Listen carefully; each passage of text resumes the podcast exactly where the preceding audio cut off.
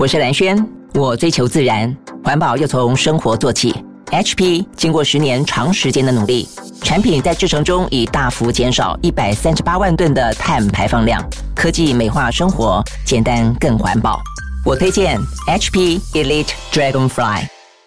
HP Elite Dragonfly 顶级商务笔电，专业设计，极致轻盈。推出时免费升级为 Windows 11。HP 推荐商务用 Windows 11专业版。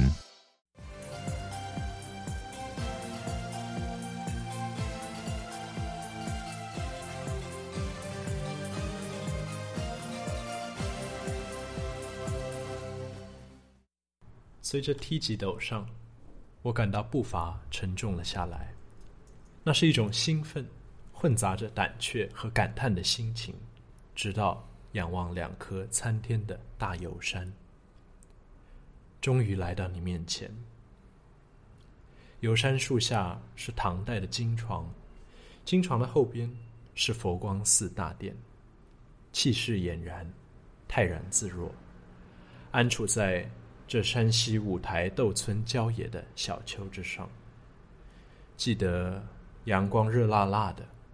也许蝉声当时已响彻了整个山谷了吧。有那么一瞬，我明晰的看见，或说听见了梁思成和林徽因一行人在树下把行囊里的罐头食粮通通打开来庆贺的那个一九三七年的金光下的黄昏。于是我弯下腰，拾起一粒松果，揣在手心。Hello，欢迎收听 Z 剖面，一起跟着 Z 世代建筑新鲜人，了解建筑新闻时事，探索建筑人生活工作百态。大家好，我是祥仔，大家没有走错节目。那这是今天我们的来宾非常特别的一段文字，想要献给在周一匆忙赶车的大家。跟大家介绍一下今天的来宾，是我也是我大学同学。叫做卢德珍，他毕业于伦敦大学学院 （UCL Bartlett School of Architecture） 中的 Master of Architecture History。那我觉得这是一个非常特别的选择。呃，除了大家常常听到说，就是出去国外读建筑啦、读景观，或者是读一些都市规划之外，这是一个很不一样的道路。所以我在今天的节目上邀请德珍来跟大家分享在 UCL 读 Architecture of History 的一些心得跟感想。嗨，嗨，我是德珍。那其实我们过往也有蛮多的交集，比方我们一起去了欧洲。那我们还有一个影像工作室叫 Diaphragm，去过蓝屿。那甚至是以前我也办过一个读书会，我们一起就在以前就常常聊聊建筑。也是应该是那个读书会的关系，所以让我脑洞大开，然后来开这个 podcast 节目。然后我去年在伦敦的时候，他还来住了一个晚上。对，我就睡他的地板。因为伦因为伦敦住宿费真好贵，然后公司出差没有补助多少钱？哎，这可以讲吗？逼逼消音，没有啦，是因为那个出差结束之后，我自己要留留在伦敦，然后还要之后还要去其他欧洲国家玩，所以就是去蹭了一下地板。刚刚分享这段文字，想要传达什么样的意境呢？那段文字的背景是五年前，我刚结束了在上海同济大学。历史建筑保护工程的专业的一个半年的交换以后，我去重踏了梁思成、林徽因，还有以及其他这个中国营造学社成员在八十年前所进行的这条古建筑调研的线路。那我从北京出发，一路经过正定、赵县，越过了太行山，到平遥、五台，最后到大同。那刚那段文字是在我到了五台山附近的，就是在第一眼初见遇见了唐代的佛光寺的那样一个，我自己觉得啦叫魔性的时刻，呃，心中的那那种感动，那那是我所着迷的一种所谓共识的跨时空的一种对话，可能比较接近于一种建筑的社会生命史。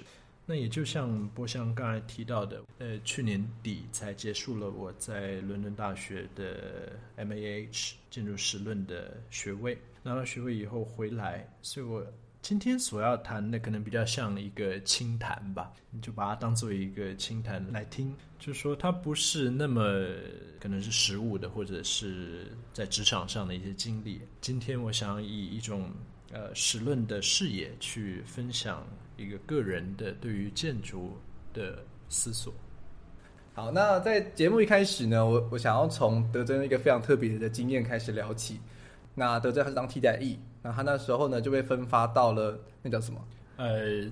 是一个新竹新丰山顶上的少年矫正学校，叫城镇中学。那他那时候呢就在除了当大家熟知就是替代役之外，他就是在那个城镇中学中还有。在那边发起的一个逆风嫌疑进行式的这样子的 project，然后他最后呢，整个 project 还有在中山的地下街去办了一个展览，那我觉得非常的有趣，所以我想要从这边开始聊起。我很好奇说，德珍怎么会在那段经验之中有有办法去做这样子的 project？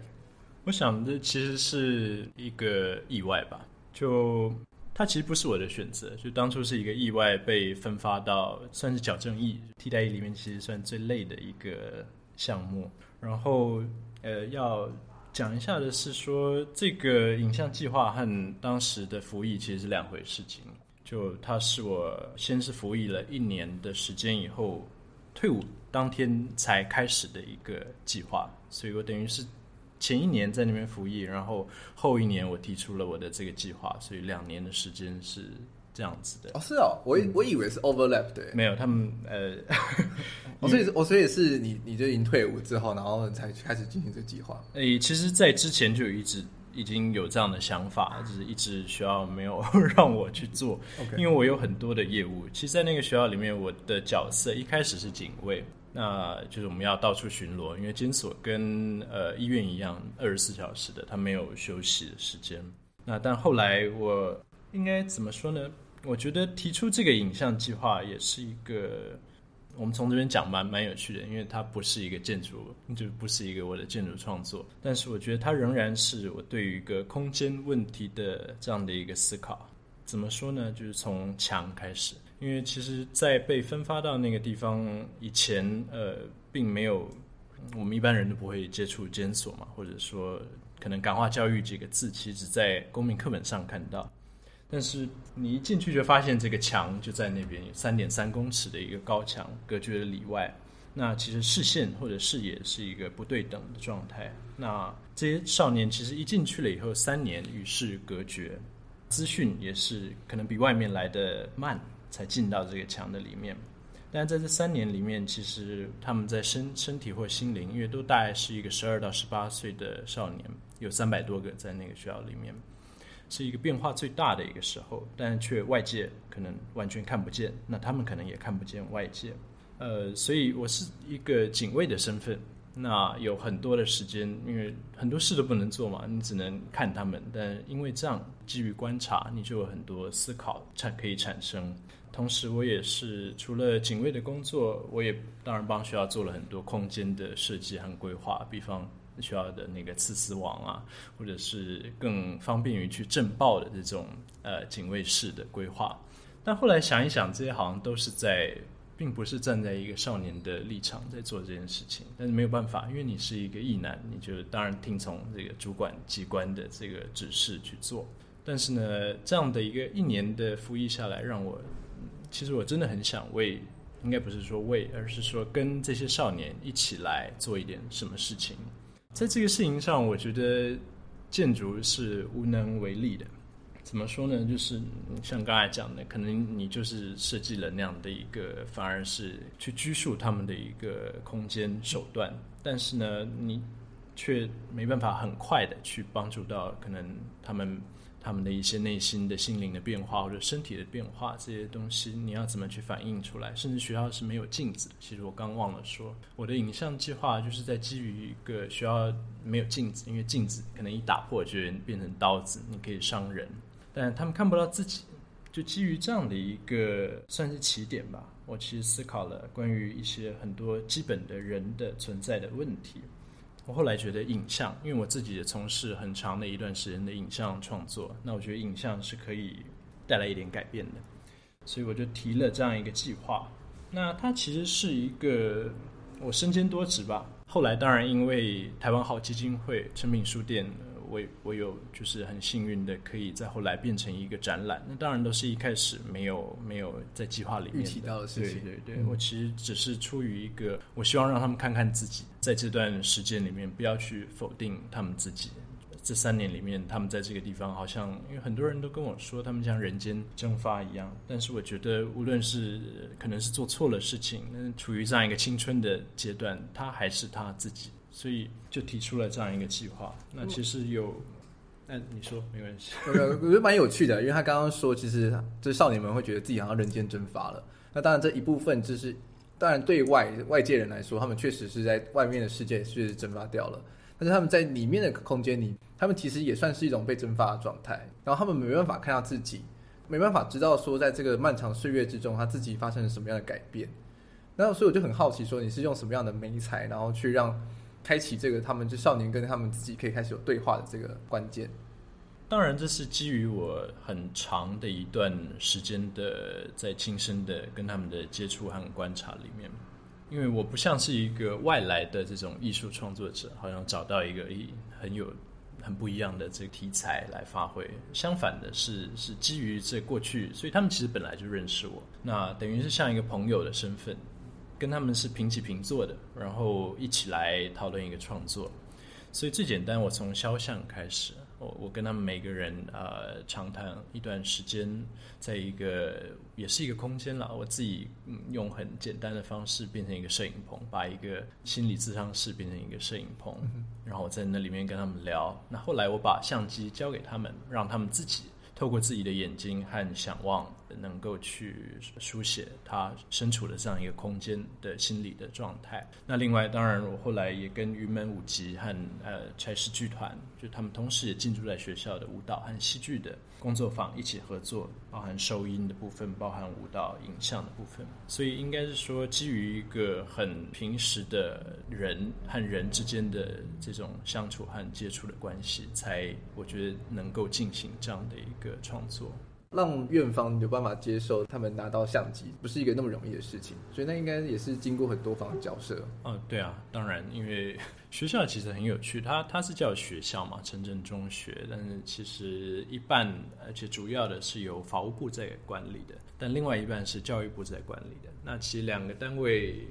好像能够合作是非常神奇的一件事情，因为法律其实是不相信人的，但教育是要相信人的。可是，在那样的空间，就确实是这两个机构在那边运作。当然是经过了很长时间的和校方和和主管的机关沟通，所以才说嘛，到退伍的当下才开始做。但真正变成进入到一个就是计划的阶段，那其实是后来的一个事情。后来你这些照片是怎么样的呈现法？可以跟大家稍微说明一下。你是说在展览吗？在展览上的时候，展场在台北捷运中山站的成品 R 七九的地下书街，在一个走廊上面，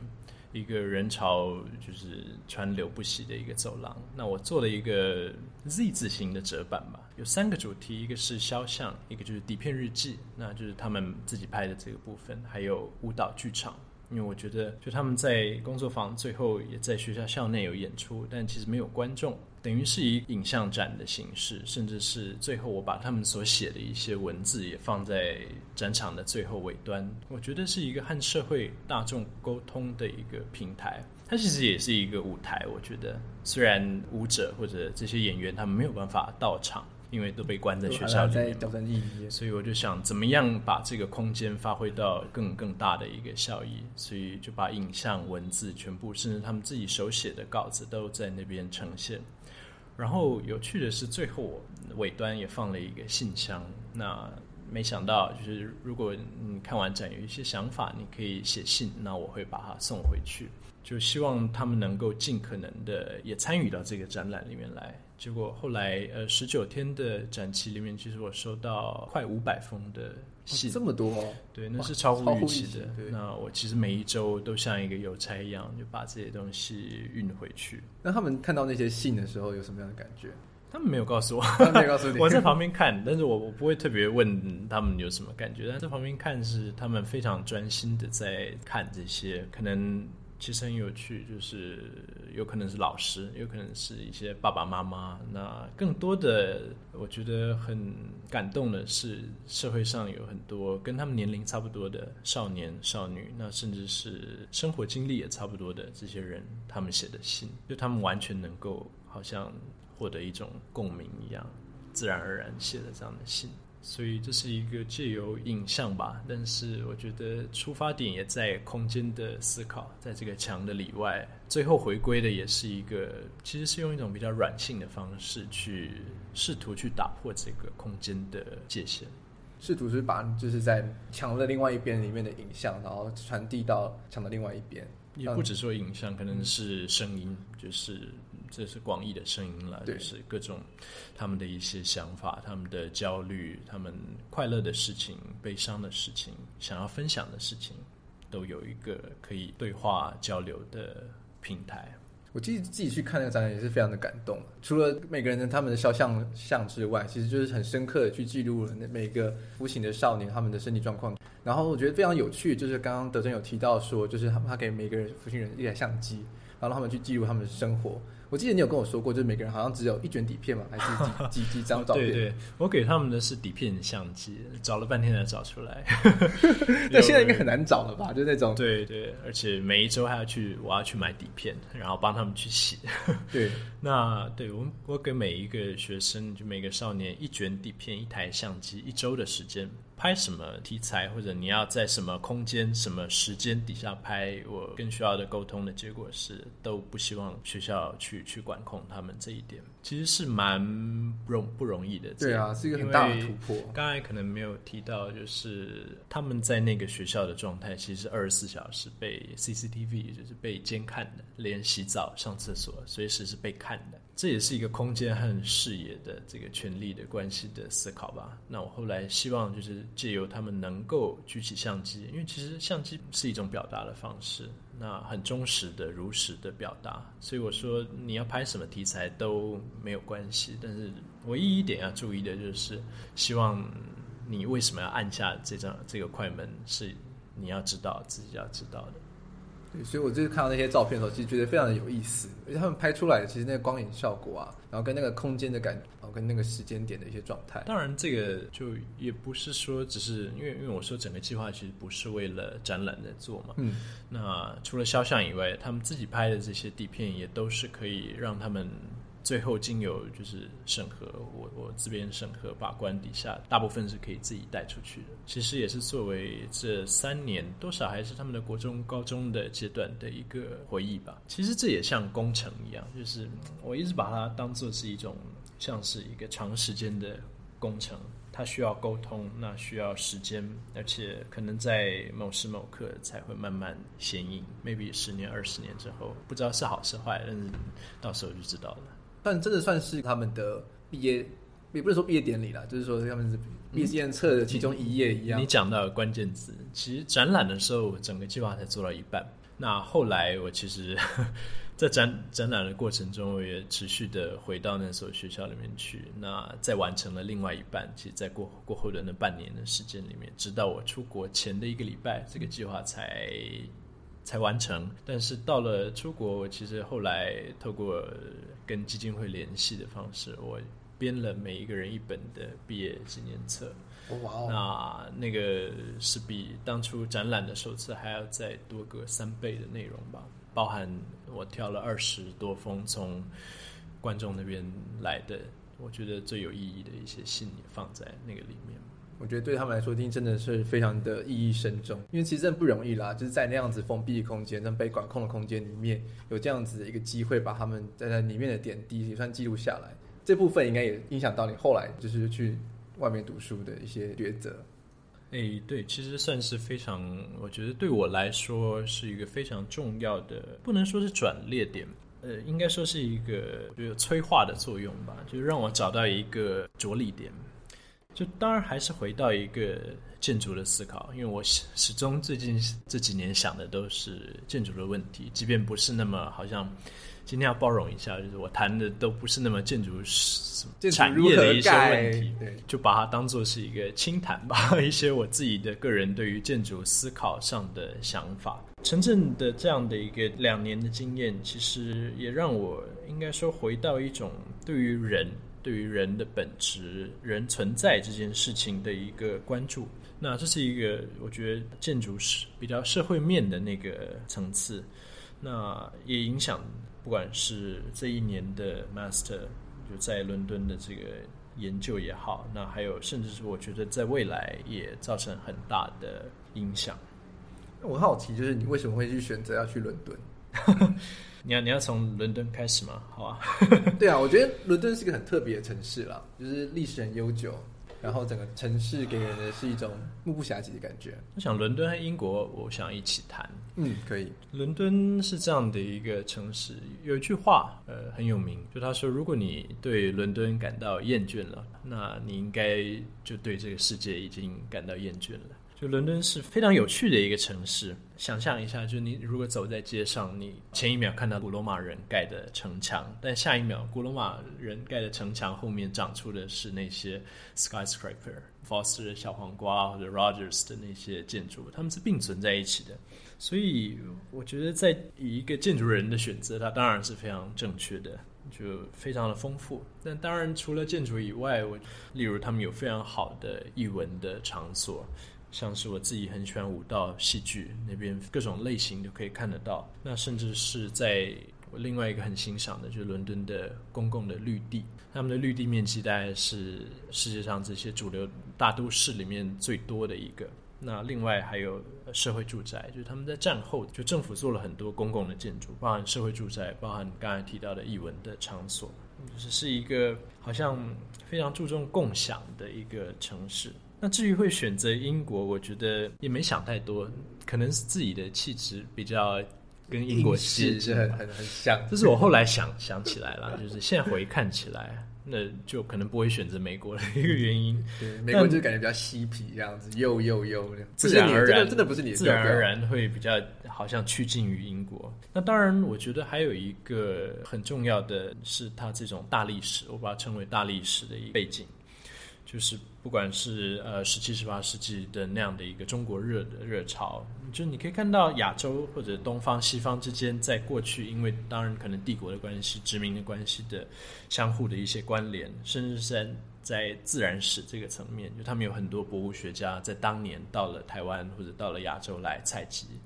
所以这当当中你可以看到一个历史上其实东方西方在长期互动的这个过程。那甚至是 arts and crafts，就是他们的艺术公益运动，其实那也是我自己很感动的一个，就是怎么样可能像呃你说 Ruskin 罗斯金或者 William Morris 当年他们怎么样在一个工业革命的一个年代之下，因为英国是工业革命大国嘛，对，但是他们。发起了一个运动，就是有点和这个量量产和这种大量生产粗制滥造的工业去做一个抵抗，注重于手工艺，所以做了很多家具啊，甚至是建筑的设计。其实我一直着迷于这种两者或者多者之间的这个互动关系。那当然很幸运的就是我刚好在伦敦这段时间，就第一次世界大战终战百周年。他们有很大的一个纪念的仪式，包括透过很多展演的方式，包括舞蹈的方式，在做一个历史上的呼应。那我觉得这也是我好像非去不可的一个原因吧。当然这也是意外了。那为什么会选择要去伦敦大学学院的那个 Bartlett of OK？其实一般人可能那个念建筑比较知道 Bartlett。嗯，就好像跟 AA 一样，它是一个好像完全独立的一个院校。但其实 Bartlett 比较特别，它是隶属于 UCL 底下的呃建筑学院。UCL 是一个，就伦敦大学学院是一个综合的大学，这名字当然也很怪了。嗯，我们今天不多做解释，没关系。对，它是一八二六年就成立的一个综合性的大学。那 Bartlett 是十一个学院底下的其中一个学院，就是简单说就是建筑成规学院，只是它用了一个。人的名字去冠名叫 Bartlett，那选择 Bartlett 当然是首先这个学校的整体的声声学术声望是很好，因为刚好很幸运的在去年一去，它原本都是 New York ConQS 在排名第二，那去年我在的那一年里面短暂的跑到第一名，第一名去了，但那也是意外，现在又调回来了，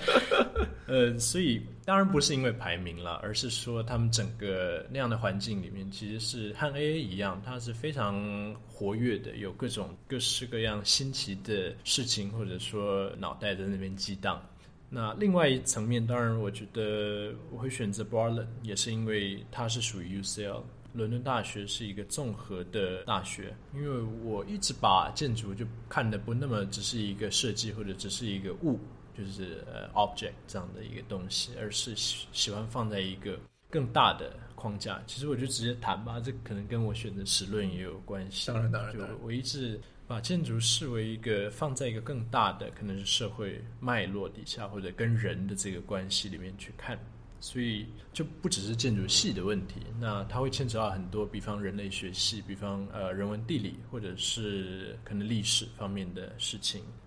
那因为 Bartlett 是就跟 A 不太一样，它在它是隶属于一个大学系统，那你就有更多的资源或者老师，你要去借图书，就各个领域跨领域的一些合作也非常密切。最后一点就是可能是 UCL 这个学校给我的感觉，因为。可能一般人都知道牛津、剑桥，但不太知道这所学校。但其他仍然应该说，可能对于非西方，就是欧洲以外的地区的近代到现代的历史影响很大。比方说肯亚的国父啊，或者是印度的甘地，那还有日本的伊藤博文，就是这些其实改写近代这个你要说东方的这个历史的这些革新的人物，其实都是毕业于 UCL 这个学校。因为当初牛津、剑桥不收外国人，哦哇哦，所以等于是有各种历史上这些伟大的脑袋 都都曾经在这边，甚至是我们讲跟台湾比较有关的，比方傅斯年，台大的以前的校长，刚好差不多一百年前他在 UCL 待了两年的时间，所以可能是出于一种我觉得一种敬仰、一种致敬或者一个朝圣的心情，就选择了这个地方。那我很好奇，就是为什么会去选择要去读 Architecture History 这这个组？那我很好奇，说当然这个课程它有什么样的内容，然后会去学到什么样的东西，然后大概课程操作上大概是什么样的模样？好，我首先来定义一下这个名字，示意一下，就是它的学位叫 M A A H，就是 Master of Architectural History，简单翻成中文就是建筑史，但其实它包含了历史。理论和评论三个领域的内容，所以其实是 history, theory and criticism，但简称当然叫建筑史。那它在 bartlet 确实是一个蛮不一样的一个存在，但是它已经存在三十多年了，所以算是一个很老的，不是一个新的 program。我想这可能要从一个我觉得西方和呃我们不太一样的地方，就是。建筑历史这件事情是很重要的，甚至是很像哲学是作为一个通识一样。我自己要澄清，就是我觉得我不把选择建筑史和建筑设计分开，就是说它不是一个背弃设计的决定，反而我觉得它对我来说是同一件事情，就最后还是要合一的。只是我比较喜欢，应该说有一点距离在观看吧，我我自己的理解。就我们常常，如果呃实物做久了，或者说就你不断的在呃沉浸在建筑设计的这个状态底下，你可能往往会比较会迷失。我自己这样觉得，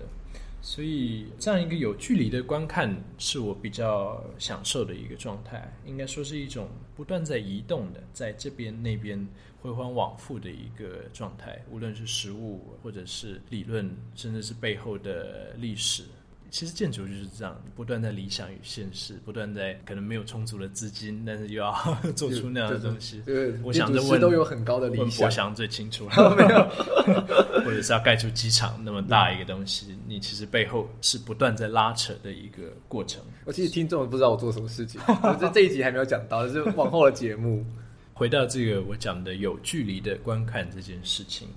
其实我想举一个法国的人类学家叫李维斯托 （Lévi-Strauss），他描述的一个状态，我觉得非常好。就他说，古代的人都在仰望星空。那虽然他们没有望远镜，没办法像现在看得这么清楚，那甚至是你没办法飞到外太空，不知道其实彼此星星的，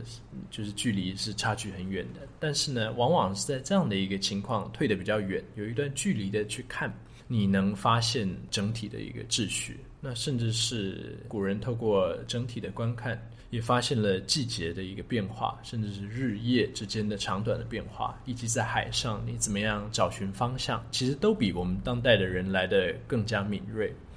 所以我觉得他讲得很好，就是这样的一个有一点距离的观看，其实可以提供一个比较整体的概括性的观点。那这个是可能你整天在在那个里面的人是比较会忽略的。那这当然是我自己的一个期许。我希望未来还是能够结合呃，你说研究学术呃。或者教学，甚至是实践，我觉得它是一体的一个事情。只是对于选择史论，我当然是希望先经由这样的一个思考，呃，有一点距离观看的过程，那我再反馈到设计，甚至设计又再反馈回来，是这样一个回环往复的一个状态吧。我觉得我着迷的是这样的一个状态。其实做做设计的时候也是啦，就是会会是一个，就是要一直调整自己的视视点。就是从建筑师的视点去想这个设计，或者是从旁边使用者的视视野，或者是从一个业主视野，或者是从一个旁边看的人的视野，其实也是一样这样子反反复复不断的调整，就是从从指导老师的视野，从 就是大家在做大学设计的时候都经历过的那种，就是到到底指导老师想要的是什么，都做不出来，都不是他要的。那那刚刚也有提到说，就是这个 MAAH 的课程里面有包含三个部分，就是历史。理论跟评论，那它是怎么样的在就是课程上？OK OK，研究这三个部分。其实课程是这样的，它其实非常的呃密集，因为英国之后都只有一年而已嘛。对，其实只有一年，而且要包含你写论文是在这一年里面。哦，听起来好，不是说一年结束再写论文的，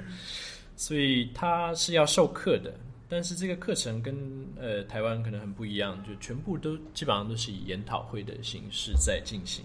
就每一次我们老师可能讲一段，但是后面就要彼此随机的分组，然后发表，所以它是一个不断在对话的一个过程。然后每一次通常上课我们会有一个专题，每一周探讨一个专题。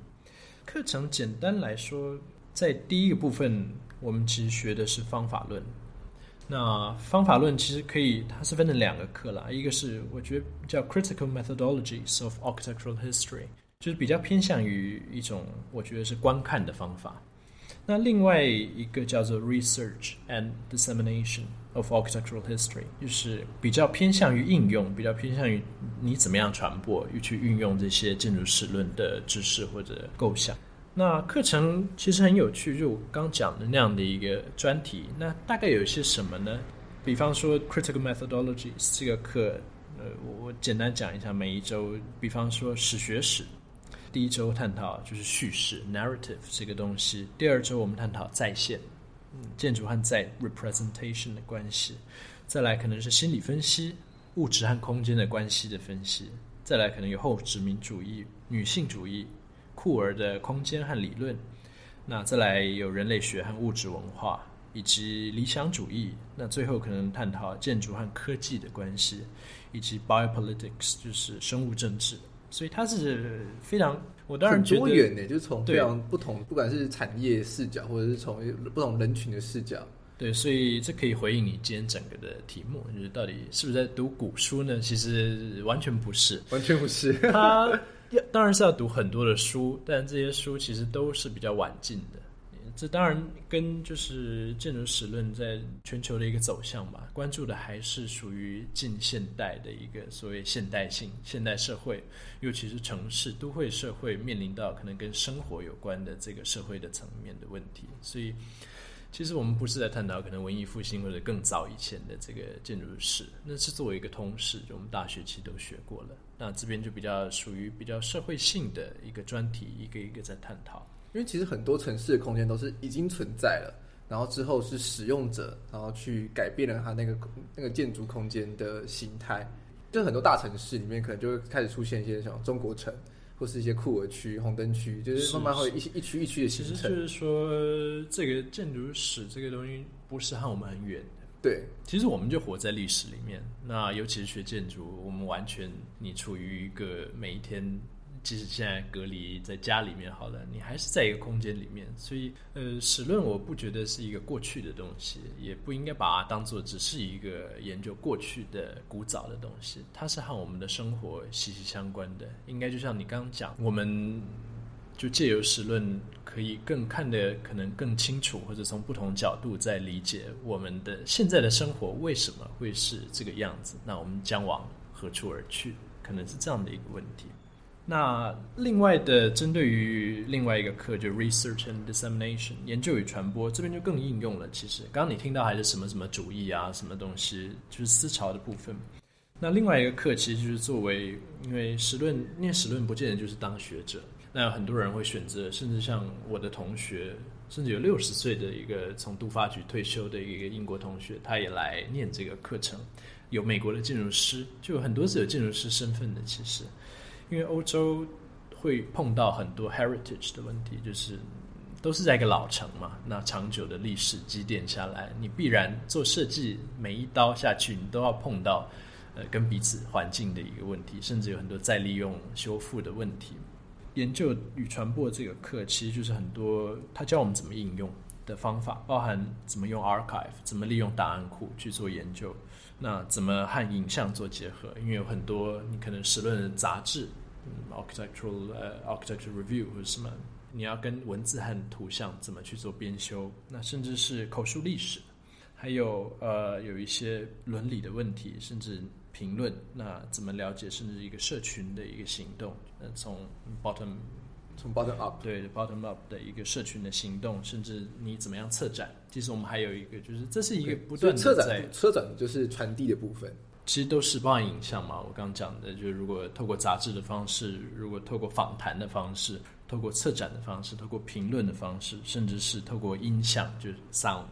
这个就和刚才是一个互为表里的一个课程，就你怎么样学了这些东西，但你怎么样把建筑的知识，可能让更多的不只是住。你设计建筑的人，而是更多的阅听者，一般的大众对于建筑、对于历史有那样的了解，包含双年展啊，这些其实都属于可能这个专业可以应用的一个方向。那还有什么其他的课程吗？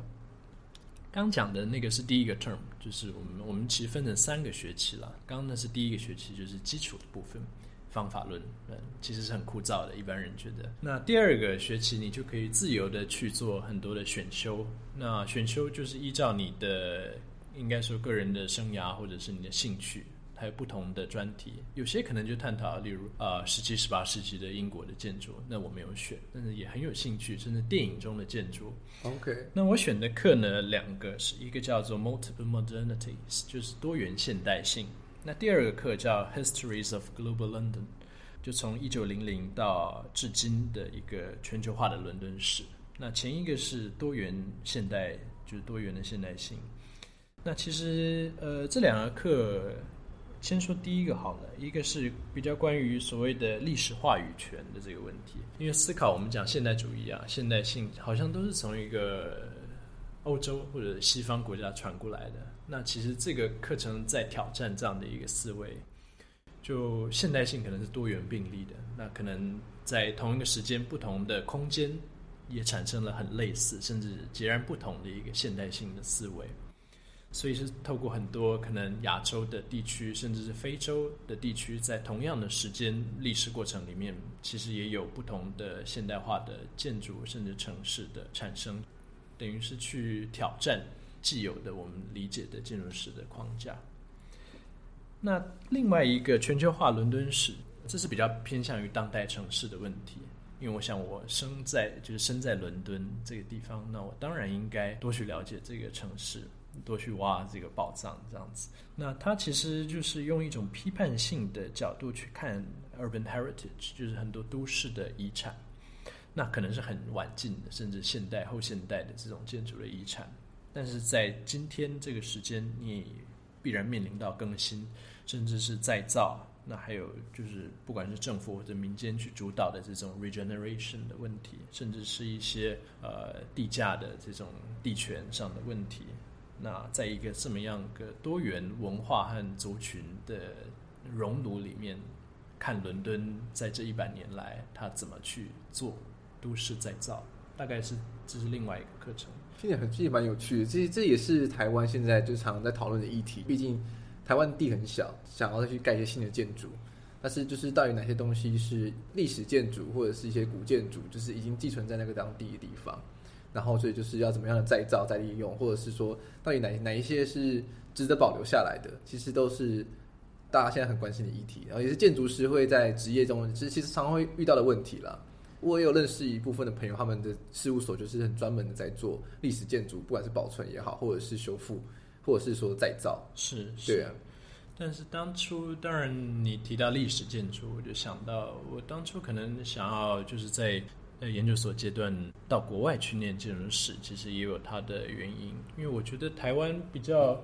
可能我们一般都比较了解是知道的是历史建筑，但其实比较缺乏建筑历史。的一个思维，就是我们常常是就在谈怎么修复、怎么再利用，但其实可能比较欠缺于一个有一点距离的观看这个部分。应该就是说，台湾的历史建筑修复比较像是点状式的，像针灸一样，就是一个一个一个点。也常常从一种可能也不是建筑专业或者文物这个保存文资在在出在，反但反而就不是从一个从历史洪流一个比较呃长的轴线的来看这件事情。就是说，可能这个建筑其实是历史轴线上的某个点，然后它是什么样的一个风格的，不管是风格上的延续也好，或者是转变也好，是它就是可能是受到前面哪栋建筑的影响，或者是受到什么样的思想的影响，所以建筑的风格或者是一些形状上开始做了一些改变。是是，所以这可能可以谈到我的就除了课程以外的研究的这部部分，就。可能是受到我过去的成长的历程吧，就是我一向对于呃不只是空间创作，而是很多人的问题、很多环境的问题，甚至生物的问题，嗯，都非常有兴趣。再加上受到一些我我自己觉得是先行者嘛，就是很多导师在这个路上，包含我刚一开始所提的梁思成，其实影响我很大。那他是一个建筑师，但是他也是一个建筑史学者，他也研究建筑史，甚至是可布，就是科比。其实他的建筑是非常古典的，就是有很多黄金的比例在里头，甚至是出于很多人的尺度的研究，就不只是只是呃形式而已。那当然还有吴明秋老师，就和他的一段蛮长时间的相处，其实也影响到我，就是把建筑一直放在一个我觉得一个交界面上来看吧。我自己有兴趣的其实是一个交界面上的问题，或者一个交汇点，就是我刚讲的可能多方，或者是就彼此碰到的那个地方，以及背后的那个脉络，还有彼此的关联性。那在背后的这个协商，甚至 intertwine，就是缠绕的一个过程。那影响到我后来，因为其实刚才没有提，是说这个。刚才听到的每一个课程，到了除了上课是一个研讨会的方式的进行，我们会进行一些参访以外，每一个课结束，我们就要写一篇短篇的论文，五千字的论文。所以我在这一年里面，先写了三篇五千字的论短论文，然后有一个是 portfolio，就是要做作品集。刚才的第二个课程，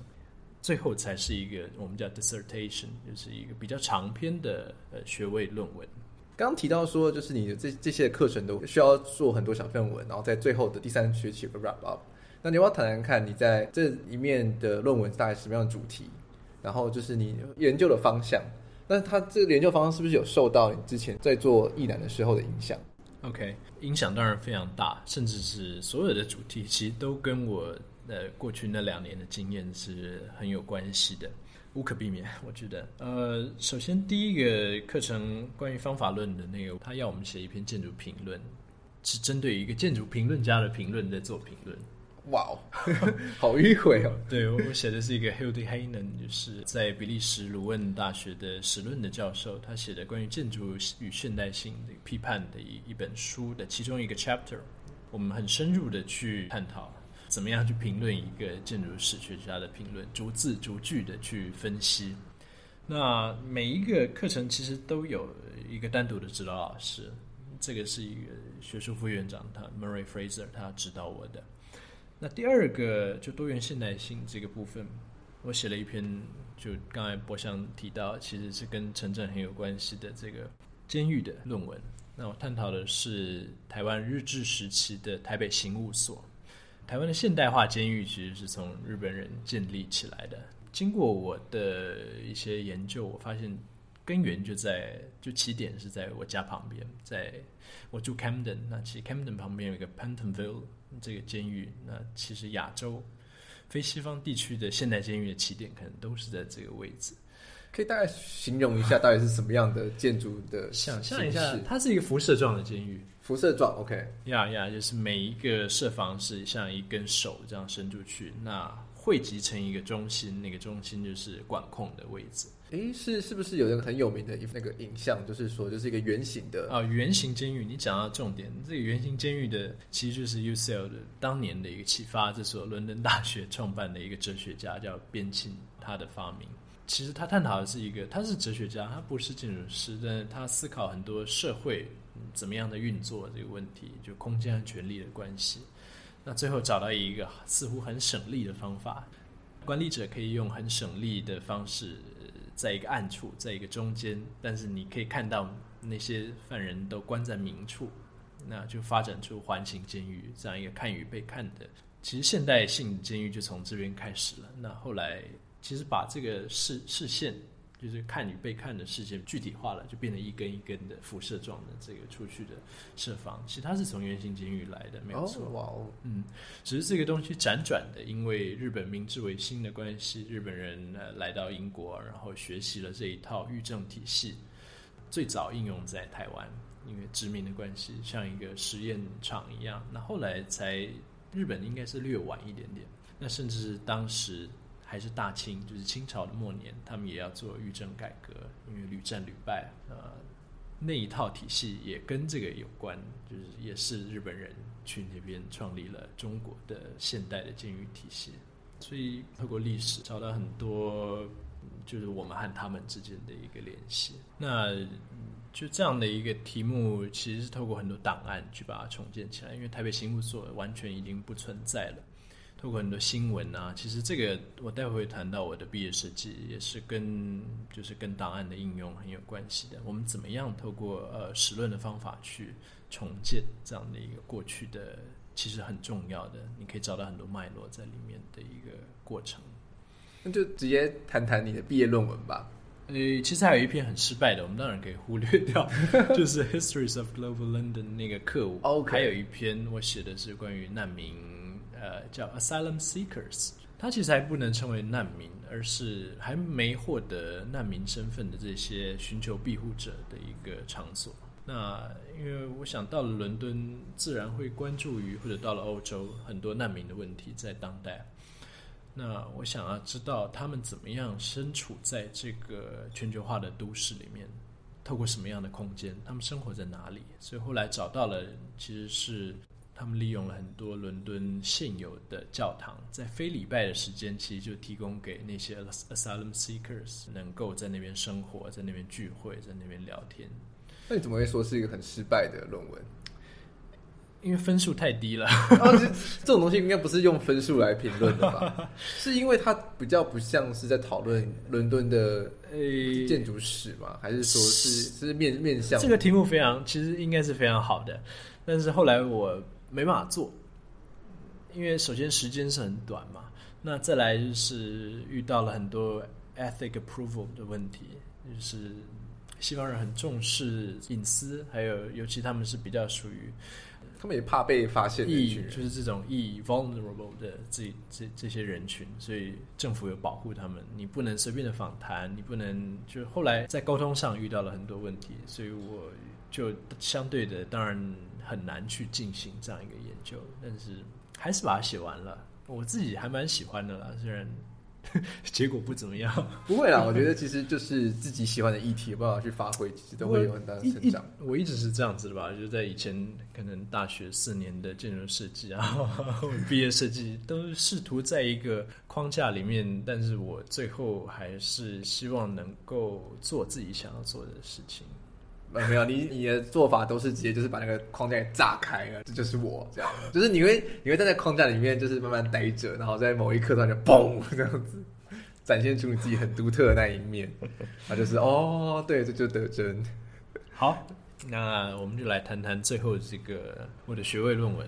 然后他学位的论文的主题没记错的话，就是无生命的家务，蓝与国仔的生与死。你把它翻成中文了。呃，我讲一下原文好了，就是这个 On Living House: The Rise and Fall of Lanyu National Housing from 1966 to the Present Day。当然，从题目就很直白嘛。那他探讨的是一个冷战时期的，在台湾的兰屿这个地方，国民政府为达悟人，就是这个原住民族所规划的一个似乎很理想，但到最后其实非常失败的一个社会住宅案，其实就是国宅。那我的老师叫 Doctor Claire Melwish，他是一个建筑人类学家。后来会选上他，当然因为我的题目的关系。就会牵扯到一半是人类学的问题，甚至我觉得，因为建筑史论必然是跟人类，呃，就人的生活、人的行为、文化产生关系。跟他讨论了以后，最后定下这个题目，那还是回归到台湾来。这当然，因为我还是思考不只是建筑的问题，而且我还是很关注台湾就这块土地上的问题。我觉得终归我们还我还是要回来台湾的。怎么会是选到是兰屿？而且我完全不知道兰屿有有发展过国仔这个这个东西。它其实就是一个平庸，大家完全不知道、被遗忘的一个没有特色、一点没有设计感，好像我们一般觉得一点价值都没有的一个存在。那开始是很困惑的，因为资料非常的少。简单讲，它是。大概在一九六六年到一九八零年之间，政府在那边六个部落嘛，那其实六个部落都有这样的房子，那总共盖了五百六十六户的国宅，现在都不在了，因为后来九零年代海沙屋的问题，就发现是海沙屋，所以全部拆掉，拆掉了。所以这个历史的问题呢，就被非常的简化成一个好像因为海沙屋导致这个房子的失败，然后就结束了。听起来好像是一个非常平庸、没有特色的案子，但我觉得另外从另外一个角度看，呃，这就是一个建筑的日常，而且是一个可能普通的。我们大部分的台湾的建筑可能都是这个样子。那它其实汇聚了我有兴趣的几个向度吧，就像我刚刚讲的交汇点或者交交界面的一个问题，因为它是一个透过资料的梳理，它其实联系了美国。中国或者台湾呃和日本三方的关系，所以在这个交界面上，甚至是传统和现代，那原住民和汉人汉人，我总觉得应该有一点事情可以去探讨，而且它似乎原本的历史被书写得太过于简化，但是很难，开始的很难，因为遇到了三个没有。我们一般要研究一个建筑，你当然最简单就是去体验嘛，你就是走进那个建筑，呃，但是那没有建筑。那总有建筑师吧，你就可以研究一个建筑师的他的思潮啊，这个个人的风格啊、特色，像 Rem Koolhaas 或者什么，哎，结果兰屿国宅基本上没有留下建筑师的名字。后来发现其实是一个工程师规划的，这是后来，所以没有建筑师。那第三个，那你总能研究图面吧？就有一些图面分析去谈空间，嗯，一张图都没有留下来，一张图都没有留下来。所以，因为它很难，所以我就觉得我更想做它。那后来，其实我运用了一个比较特别的建筑史论的方法，就是透过人类学的民族志，呃，还有很多的录像，就是当时中研院呢，或者是台大的一些学者有去，其实都是人类人类学家做的一些田野调查里面。曾经兰屿国宅还存在的那个年代，他们去做，但不是做兰屿国宅研究，他们只是可能偶尔在影片片段里面，甚至是谈话里面，甚至是家屋的一个落成礼里面会提到，所以是片片段段的透过这些民族志，那甚至是后来因为政府最近有很多的官方内部的档案，省政府的档案公开出来，那我也利用了官方的内部的档案去。透过一个当初主导者为什么要做这件事情，你可以去把它看得更清楚，甚至是当时的一些新闻报道。所以这是比较不一样的一个研究的方法，所以不是我们一般讲的可能就是看图，然后看建筑师，然后去研究这个这个脉络，然后整个建筑平面这样子，反而是从一个很抽象、从人类学的角度去切入，然后拼凑出这个蓝雨国宅的样貌。对，甚至是当初这个设计者，我是透过一篇訃闻才找到的。这有很多故事在后面了。那当然，简单而言，主要的目的是希望去重构这个背后的复杂的几方美中台和日本，就是殖民和去殖民的这个关系。另外一方面，希望去重新去审视现代性，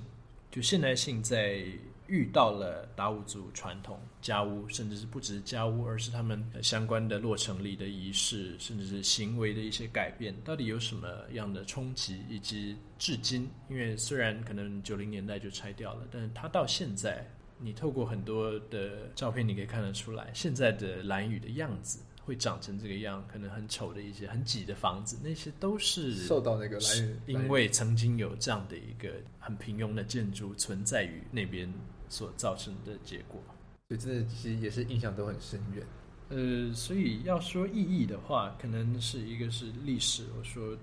我们常常过于的简化，甚至二元的对立，因为常常可能像兰屿国宅，它也并不是说一心想要失败，它甚至是有很缜密的规划，甚至是美国在背后住宅的顾问进行的规划，但是它还是失败了。那其实常常我们会发现，这些历史是不断的在复制重演的，但我们能不能从当中去避免呃可能未来的一些错误？另外一方面是说，建筑设计规划者。和这个使用者或者现实之间的一个很大的这个落差，也是我想要了解的。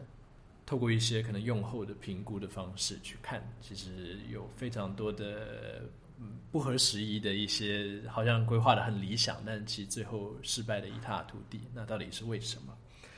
那最后一点可能是关于呃台湾的原住民建筑的研究和一些，甚至是你要怎么样在这个当代并存的一个问题的思索。因为其实我们常会利用一个非常类型化概括的方式，例如从材料啊、从样式去分析，那甚至是把它归类在国外叫 vernacular architecture，就是风土建筑。但我觉得反而更重要的是当中的一些行为。那我们要怎么样去了解？其实真的是必须透过一些人类学的角度和方法才能看到。所以这也是我称为 unliving house，或者说相对于他们的活的家屋一个反面吧。在未来，这也是一个 maybe 台湾建筑或者当面临到山林、面临到自然栖居 dwelling 的问题，呃，或者现代性可能的一个出路，就是非常有趣，因为真的是有一个完全没有想过的议题了，而且完全不知道这种建筑的存在。大家可以从德珍的分享中可以了解到，说其实学习建筑历史，而不只是就是读历史，而它其实在检视我们现在这种生活的样貌是如何的发生。一个什么样的历史洪流中，然后造成我们现今生活的，不管是生活的方式啦，生活的空间，或是一个生活的大环境，这一切一切其实都非常的是有关系的。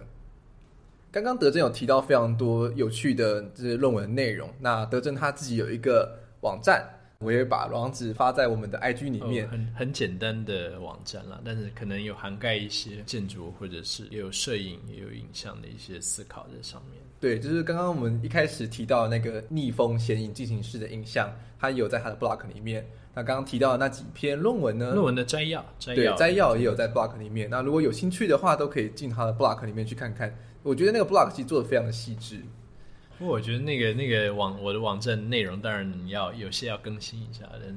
没关系，加减看吧。对啊，我觉得其实就是可以大概可以知道说他讲的这几篇论文的一些样貌了。其实其实谈论的面向都非常的有趣。那我最后面想要听听看，就是说到底学完了这个建筑历史的课程之后，其实对你的这个从建筑角度有什么样的启发跟想法？好像没有一个开始或结束。就像我说，建筑呃设计实物或者一些实践和和呃实论的研究，我一直把它是当做一个同一个东西在在想的，因为都是思考呃建筑的问题，只是说是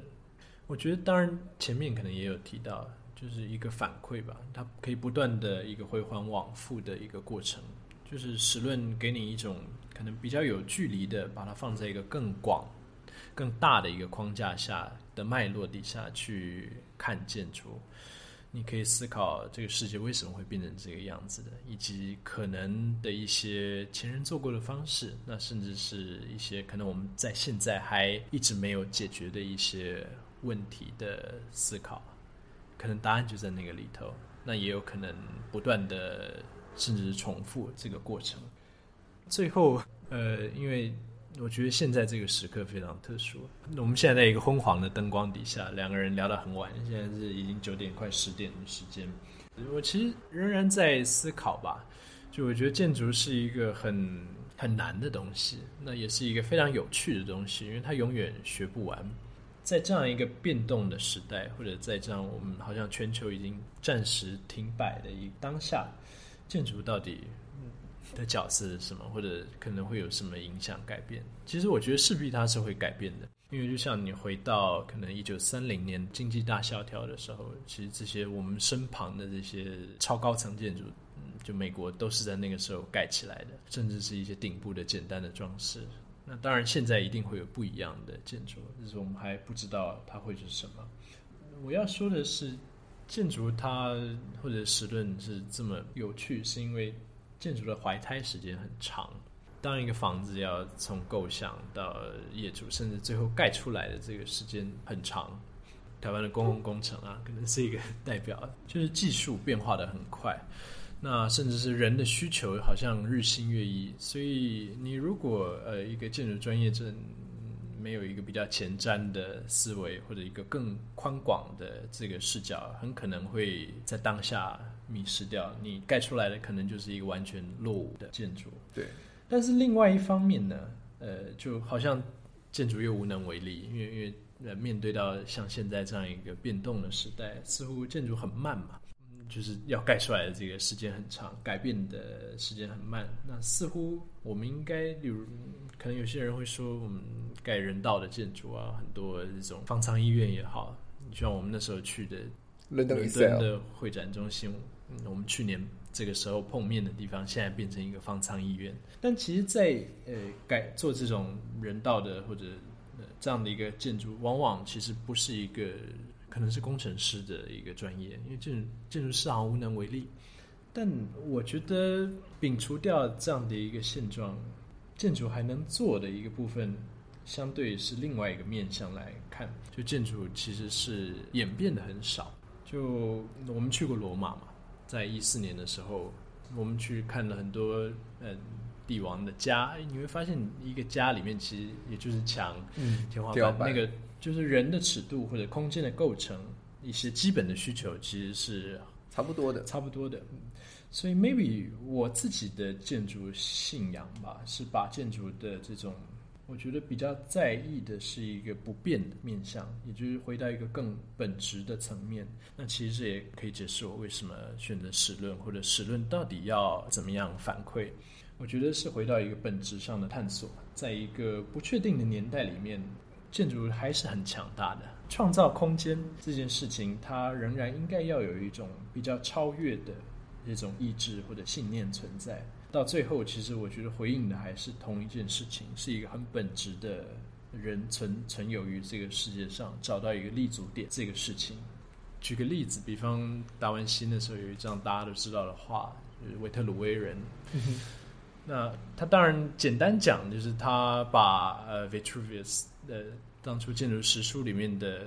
说人的一种黄金完美的比例画出来。但是他为什么这样取名？我觉得还有更大的用意，就是建筑师，因为维维特鲁威是一个建筑师嘛，他应该是个像一个完人一样。所以这也是我自己的一个期许吧。我觉得我们应该更多的触角，更广的一个视野去思考看待建筑。所以我要讲的是说，maybe 建筑是在用一种不变的角度去回应一个变动的年代。那它可能是比起说我们可能现在在谈台湾的主体性，或者是一种杂木林的美学这个层次来的更超越一点的层次。听不听得懂我不知道，但是最后我想用一个更听不懂的结论当做我今天的结论。真的非常有德政的风格。那德珍他现在带了一本书来，这本书是古奇润一郎他的那个《音译礼赞》，这本书我觉得非常的棒。对，我我非常喜欢这本书。那他虽然是一个文学家，一个小说家，但是我觉得常常有很多建筑师以外的人写出了建筑可能思维上面、空间上面更深刻的这个东西。